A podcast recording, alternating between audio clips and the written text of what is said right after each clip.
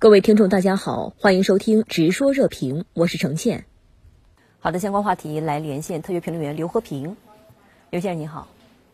那么在您看来，美国总统拜登昨天晚上在七国集团峰会上发表的这番讲话，有些什么样的看点呢？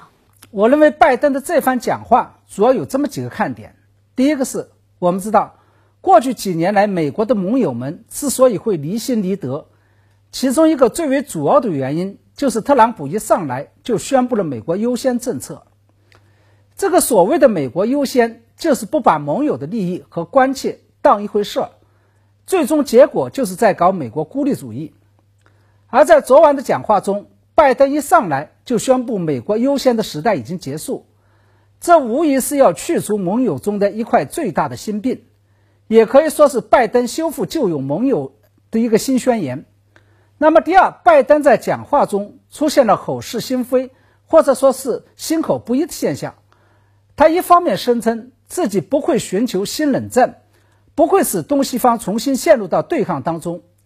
但是另外一方面，他却又无限上纲上线，不仅要修补过去七十年由美国打造的旧有的全球体系，而且认为当今世界正处于所谓民主与所谓专制统治博弈的历史拐点。我认为这实际上就是过去的那个美国，过去的那个善于操弄意识形态冷战的民主党所端出的熟悉的味道和熟悉的配方。所谓不会寻求东西方新冷战，只不过是为了安抚那些吃够了冷战苦头的旧盟友。第三个值得关注的看点是，拜登公然点名声称，美国及其盟友必须要为与中国的长期和激烈的战略竞争做好准备。很显然。这个呼吁也跟拜登过去的说法以及美欧的传统做法有了非常明显的不同。在竞选的时候，拜登把俄罗斯列为了美国头号敌人，这显然是符合美欧在旧冷战时期的传统做法的。然而在这次讲话中，拜登不仅把中俄的所谓威胁混混为了一谈，而且把中国摆在了俄罗斯前面。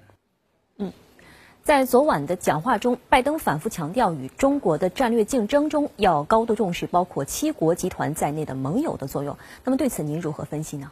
我一直认为，拜登的对华战略与特朗普的对华战略并没有什么本质性的不同，只是形式上的不同，也就是在应对中国的方式方法上出现了明显的差别。特朗普主张美国单挑中国，拜登主张召集盟友跟中国打群架。首先，我认为。拜登结盟体系的根基，就是美国在全球范围内跟将近七十个国家形成的一对一的盟友关系，比如美日、美韩、美英、美澳等同盟。在特朗普执政时期，由于过于重视美国的经济利益，美国跟日本、韩国、德国等国家的盟同盟关系都受到了一定程度的损害。因此，拜登上任之后将会放弃向这些盟友过度索要军费的政策。以全面修补这些盟友之间的关系。那么，其次，在巩固一对一的同盟关系的基础之上，拜登将会着手巩固并构建新的区域性的军事与安全同盟。它包括一个是重新修补北约这个军事同盟，以保障大西洋两岸的安全；二是把日本纳入进来，将现有旨在共享军事情报的五眼联盟扩大为六眼联盟。甚至未来还有可能把六眼联盟打造成为一个跨太平洋与太大西洋的军事同盟。三是，在推进印太战略的基础之上，重新打造一个美日印澳四边军事同盟，甚至是把它打造成一个印太小北约。其目的是要把太平洋与印度洋的安全体系结合在一起。四是，在东北亚地区再度启动把美日与美韩两个独立的军事同盟。捏合成一个大的美日韩军事同盟的计划，那么最后，也就是在巩固完了点对点的同盟关系，以及巩固和打造完了几大区域军事同盟之后，拜登还有一个覆盖全球的同盟计划，那就是在现有七国集团的基础之上，打造一个由美国主导的全球性的同盟组织。这就是英国首相约翰逊最近邀请印度、韩国、澳大利亚加入七国集团。准备将七国集团打造成为十国集团的原因。假如这个构想最终得到落实，那就意味着这些由共同意识形态和价值观念跨越太平洋、大西洋与印度洋的十大工业国，正式结成了一个全球性的同盟。这个同盟未来将会在一定程度上超越美国在全球范围的其他同盟，甚至是削弱和架空联合国对全球的领导地位。从中我们可以看出，拜登政府的最终野心，不仅仅是要激活旧有的同盟与打造新的同盟，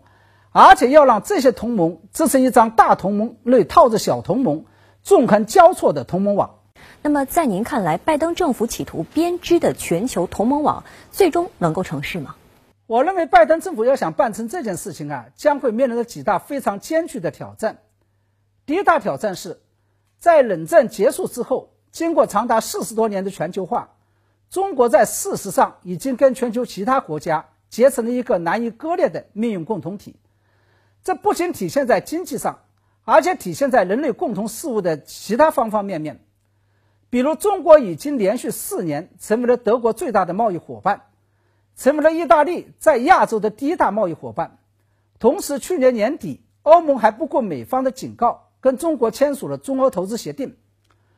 另外，全球在气候变化、区域安全与公共卫生等事务上，也是已经离不开中国的参与与合作了。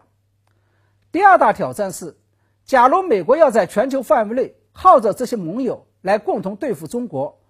那对于这些盟友来说，他们面临的不仅仅是在中美两个大国之间如何选边站的问题，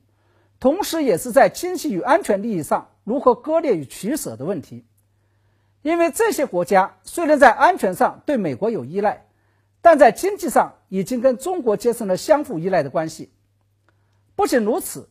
就是在号召围堵中国的美国国内，也面临着意识形态与安全跟经济利益难以取舍的问题。因为一旦中美彻底对抗，美国的商界将会失去中国这个大市场。这就是最近美国商会发表报告，反对跟中国全面脱钩。只战争在部分重点领域内脱钩的原因。第三大挑战是，全球不同的区域与不同的国家都会有不同的利益诉求，而且这个利益诉求很难调和，很更加难以统一。比如，欧洲更为关心的是来自俄罗斯的威胁；非洲和拉丁美洲不仅不认同美国制造的中国威胁论，反而认为中国的存在是巨大的机遇。尤其是在这个过程当中。中国肯定不会坐以待毙、束手就擒，而一定会采取合纵连横的策略来化解美国的结盟战略。好的，谢谢刘先生在线与我们分享您的观点，谢谢。